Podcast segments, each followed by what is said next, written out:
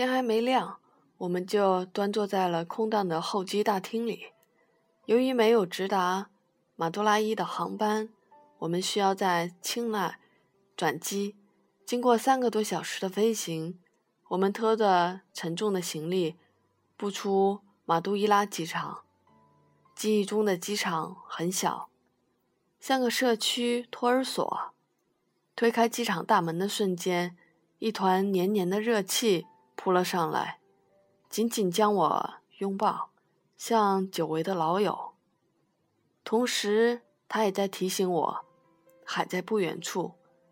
此时气温三十九点五摄氏度。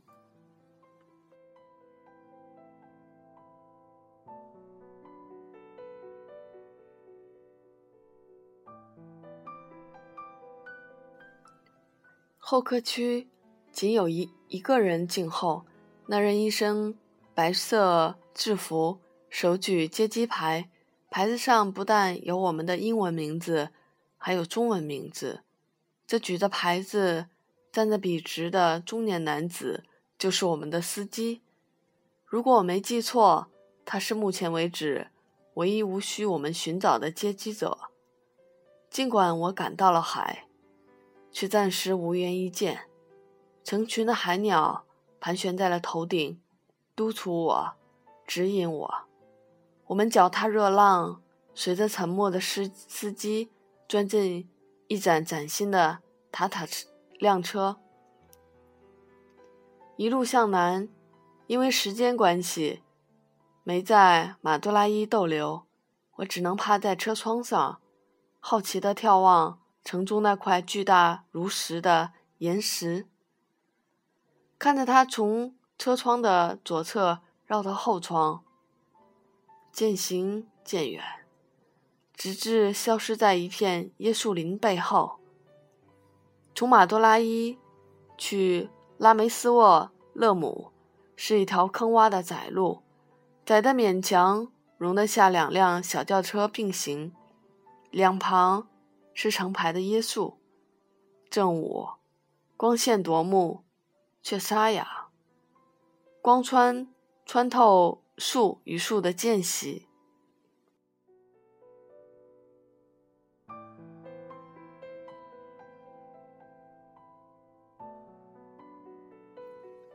瞬间怒放，刹那枯萎，明暗交替闪回，犹如行驶在钢琴的黑白键。之间，闪回键，我看到路旁恍然出现又消失的男人们，他们全身上下仅裹了一块下体的薄布。起初以为用意在于方便野合，后来知道只是方便洗澡。这正确答案令我感到无趣。于是，在当晚的电话里。我把方便野合这一臆想出的答案告诉了阿珍，他听了只是问我那里的女人们穿些什么。女人，说来奇怪，行驶了超过半个小时，却未见一个女人。女人们在劳作。大吉大吉岭小姐解答。又开出半小时后，才见到了一列顶着巨大水桶的当地妇女。在当晚的电话里，我告诉阿珍，这里的女人们也穿纱丽，只是非常轻薄，薄得不敢多看一眼。伴随着尖锐的刹车声，我们的身体猛然前倾，车停了。我们不明所以的四下张望，却发现，却没发现周围有任何特别之处。接着，车后退了大约二十码，国道的右侧出现了一座木质二层小楼。几个当地男人正拎着牛皮纸袋，有说有笑地走下外置楼梯。司机转过头：“你们应该饿了吧？到拉梅斯沃勒姆还有一段路要走。这木屋里有全印度最好吃的饼干，你们有兴趣尝尝吗？”就这样，还没醒过神来，我就被饥饿难耐的大机灵小姐拖上了楼，和无数满身臭汗、几乎全裸的黑色身体挤在了一起。豁了命挤到柜台前，才发现整间店仅售一种饼干。我们只花了二十卢比，就得到盛满最大号纸袋的分量。大机灵小姐迫不及待地将一块饼干扔到嘴里，一阵急促的咀嚼后，扬了扬眉毛，没发任何评价。我回上了车，才开始品尝，咬了一口就笑了。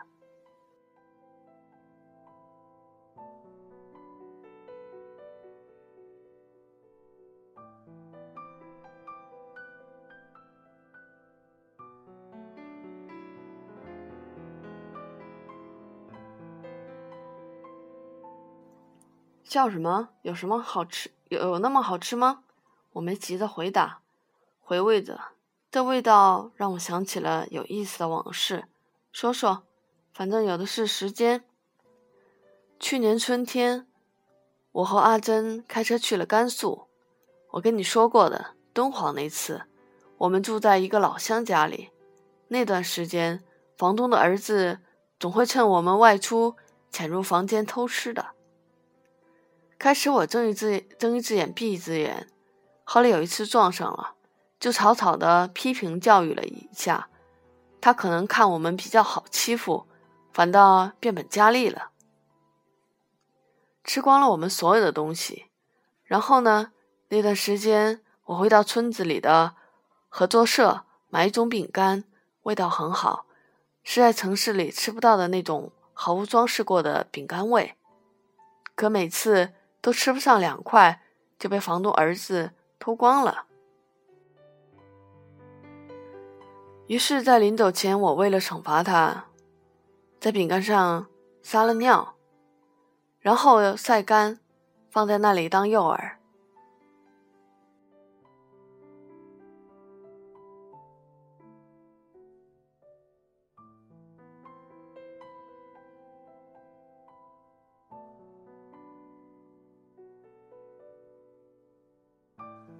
阿珍知道吗？不知道。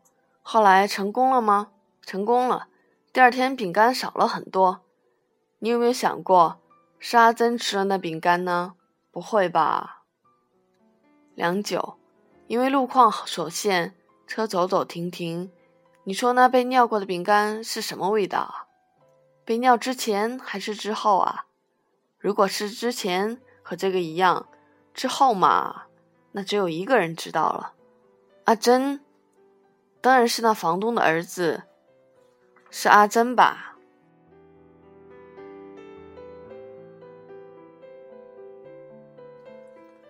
我懒得和他继续争辩，于是将视线重回投向车外，发现此时头顶的海鸥多了，明暗明暗光影间，饼干屑落满了后座，海出现了。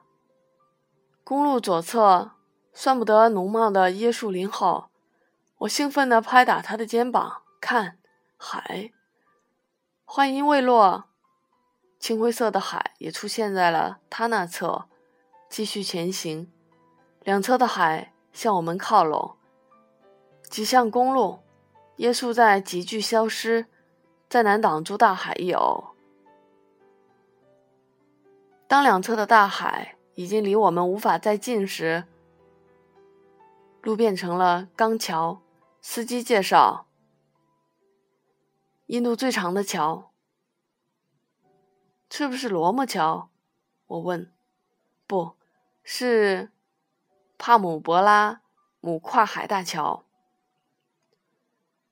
大吉岭小姐问我在哪里听过的罗摩桥的名字，我竟一时想不起了。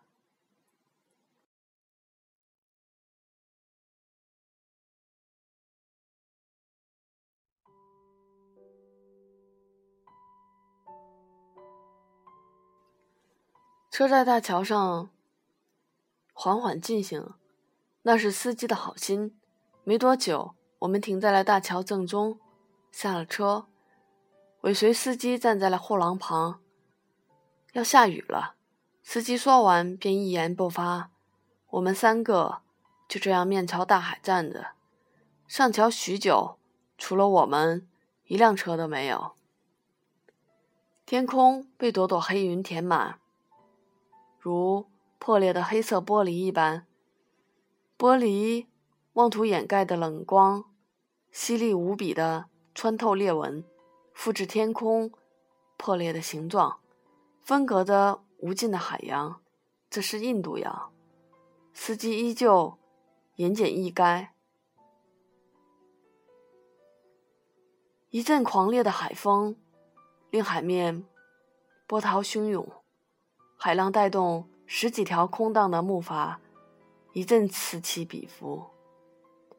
脚下的大桥也随着那节奏轻摇地摆动了几下，这让我下意识地抓紧了护栏。两位，继续赶路吧。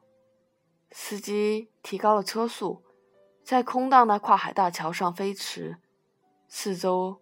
越发朦胧灰暗，恍惚间，与一位在护栏前的老人擦肩而擦身而过。白色的小花，叫不出名字，谁会在这里卖花呢？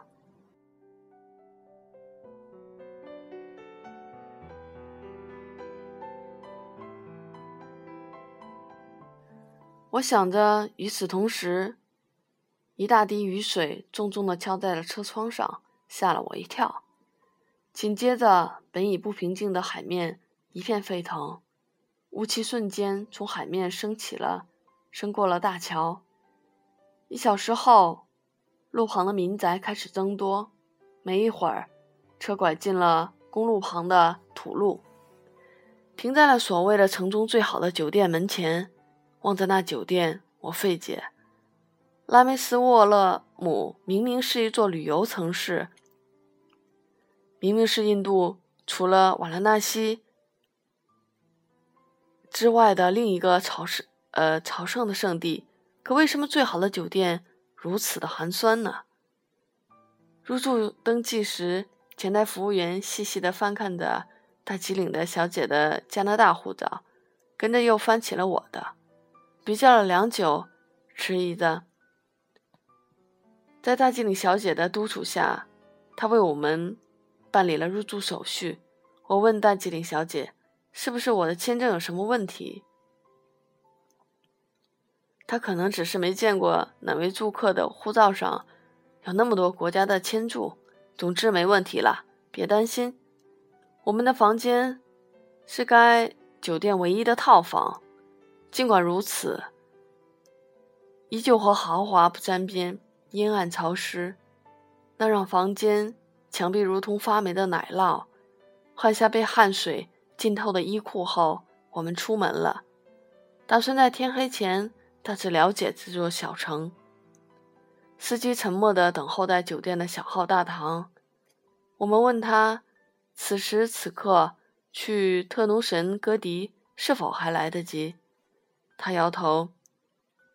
于是我们将天黑前的最后一个小时交给了他，带我们去你认为值得去的地方。就这样，司机依旧一言不发地把我们带到了城中最高的点——一座古庙。司机说那里能看到拉梅斯沃勒姆的全貌。城很小，古庙很近。从酒店出来，一次左拐就到了。而令人诧异的是，车停在离庙宇过百米的地方。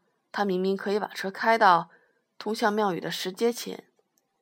你们必须光脚接近神庙，光脚走上台阶，这是对神明的尊敬。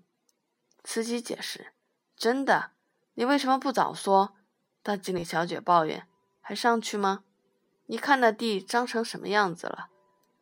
我望着堆满各种粪便的油腻腻的对地面迟疑了片刻。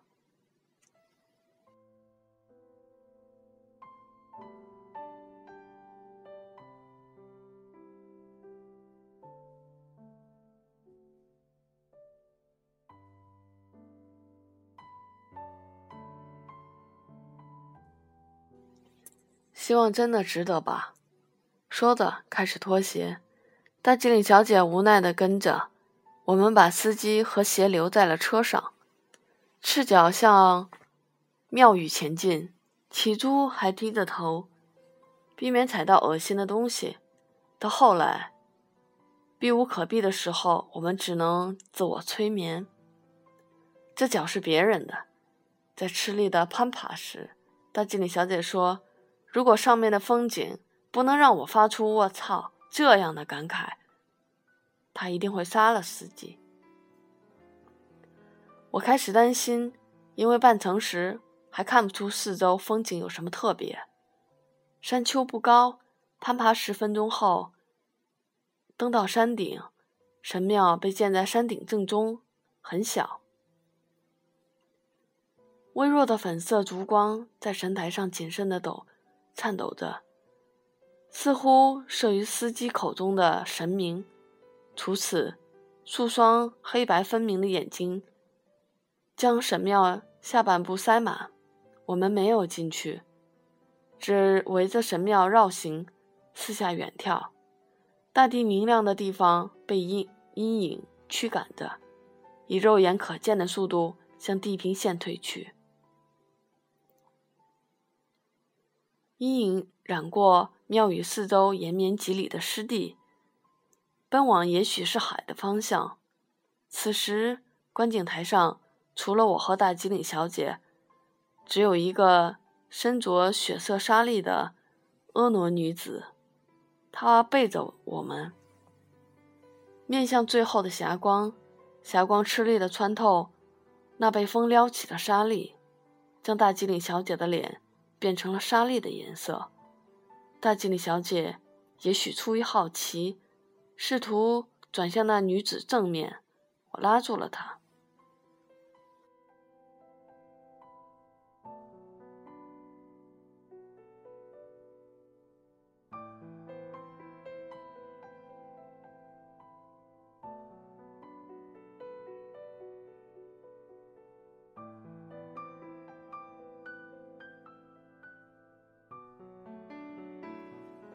在山顶徘徊的几分钟里。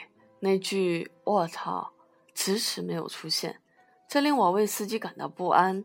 而更加令我不安的是那些被拖在神庙门口的鞋子，他们怎么被拖在了那里，而不是山下？下山时，我问他如何打算干掉司机，他怪笑，没回答。正在此时，我们留意到，无论山上还是下山的朝圣者，没有一个光着脚。甚至一个已经赤身裸体的苦苦修老者都穿着双塑料凉鞋。那苦修者在石阶的最后几节拦住了我们，将捧在怀中的巨型海螺伸向我们面前。我心领神会，取出二十卢比丢了进去。他浅浅的笑了笑，用蹩脚的英语对我们说。你们怎么不穿鞋呀？这地多脏！我一定要杀了司机。车前，为什么要让我们光脚走那么远？我们质问司机。在他死前，因为你乱动了我的魔方。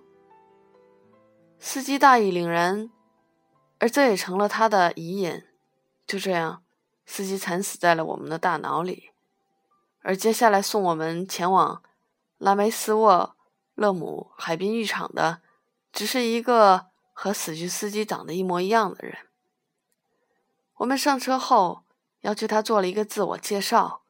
他犹豫了很久，才对我们说：“我的名字叫马加士。”离开古庙后没多久，拐进了一片低矮的棚户，听到了海浪击打石壁的声音。几乎同时。一片黑灰色的海洋出现在了眼前。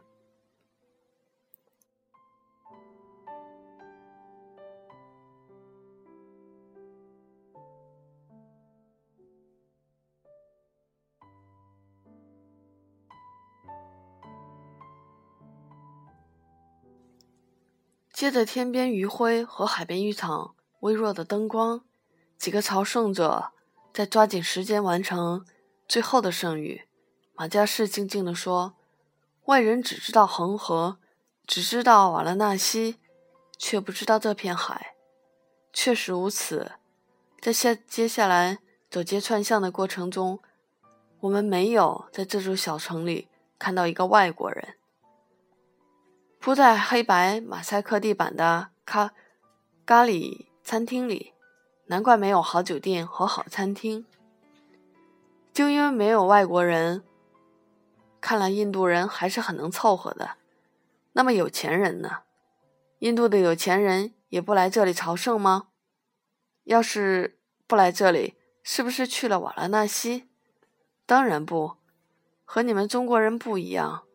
印度的有钱人不朝圣，或者他们觉得需要朝圣时。只是去照照镜子。来到印度最便宜的一餐后，我们站在了城中最著名的庙宇前，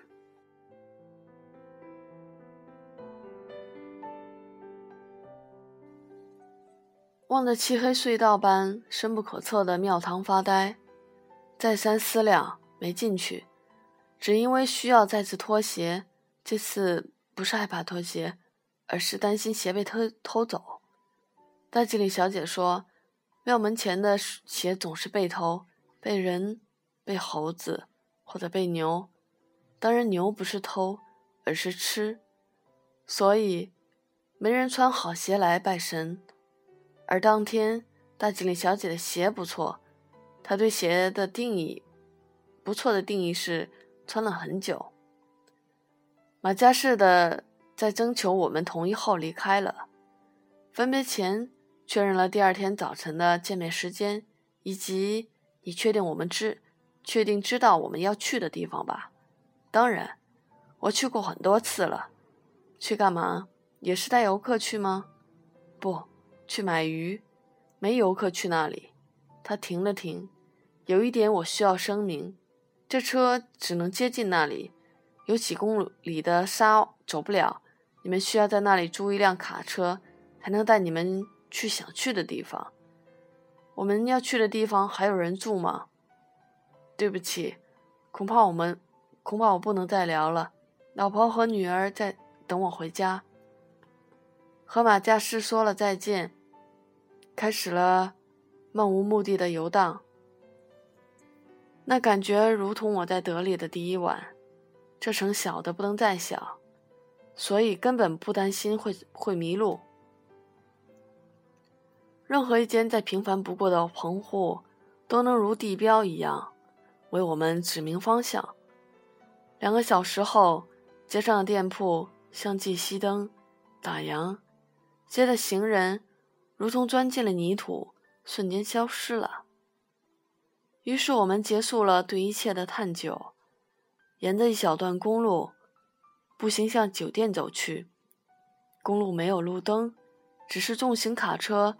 经过时会带来瞬间光明，带走巨大轰鸣声，而那零星几次的光亮，大部分时间浪费在了无趣的草丛以及黄土地上。只有一次，它的出现令在黑暗中摸索的我们知道，自己正行走在无数头睡去的公牛之间。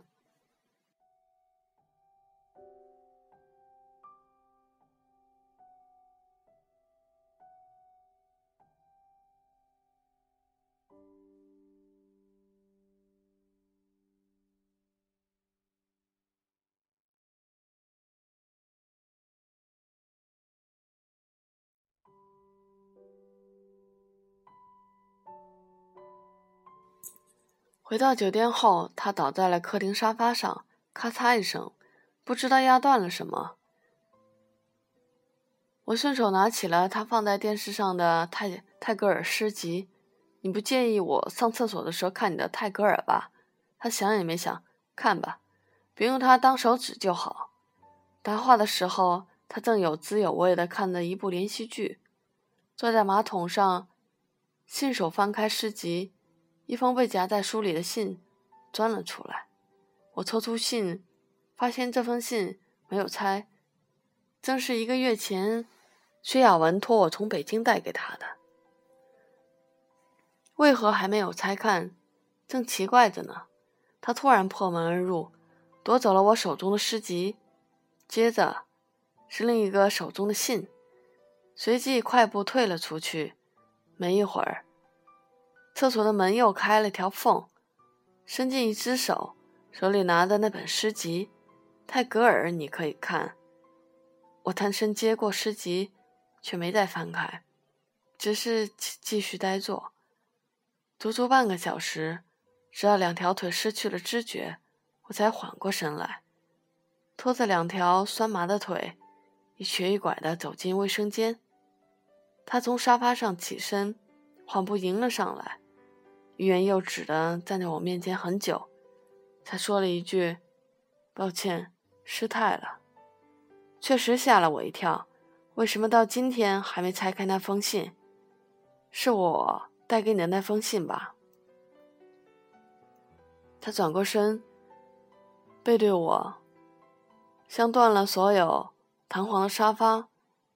我觉得是分手信。简单的回答让事情瞬间明朗，但我还是问他为什么这么认为。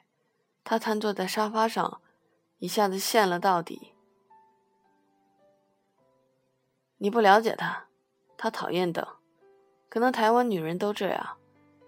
这是我们分开前也没打没怎么打算将来的事情，很多话都没说透。他一无一乎寻常的平静。再说，如果是一般的事，他就发电邮了，写什么信嘛？细想想，我和他已经一个多月没联系过了。听罢，我沉默了一会儿，进洗手间冲了马桶。再次出来的时候，你应该看看的。还差一点，很快我就会看了。尽管他这么说，但没过一会儿，他将那封信塞进了我手里，说让我来当他的探雷器。我无奈的笑的，当着他的面撕开了信封，抽出了那封短短几行的信，看了，笑了。不是分手信。说着，我将信递还给了他。信说让你工作不忙的时候多给他电话，多发邮件，还有里面夹了张他的近照。我看了不该看的东西，穿了很少的那种照片。没想到你们还玩这个，没说分手。我咧嘴笑着，摇着头。接下来，大吉岭小姐的一句话让我惊讶，这不是我想要的。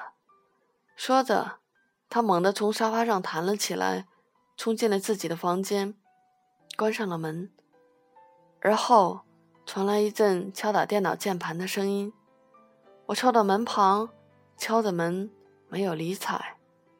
半个小时后，门开了，他若无其事地溜达出来，坐回了。那边崩溃的沙发，举起遥控器，随意更换的频道。没事吧？他没理会，他让我不悦，于是再三追问。他终于开口了，说：“我跟他分手了。刚才我写了分手信给他。”这令我困惑不已。他没等我再次提问，就继续说：“在这。”没有联系的一个多月里，我每天都在武装自己，只差一点就可以了。不在意了，不，我已经做好准备了，不用说了。我打断了他，可他似乎坚强坚持的把话说完。我只是不想让他让我和他继续等等下去了。而且，我已经决定了。决定了什么？和他分开？不是这事。他止住了话题，没再多说半个字，呆呆的望着电视。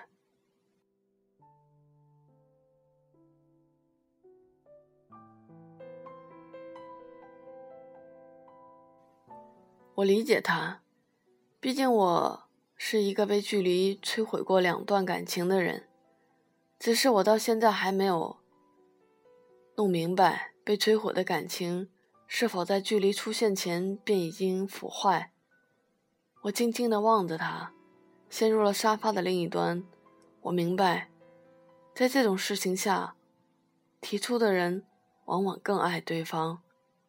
余光里，他听了我的话后，只是微微一怔，然后继续切换的另一个地方频道。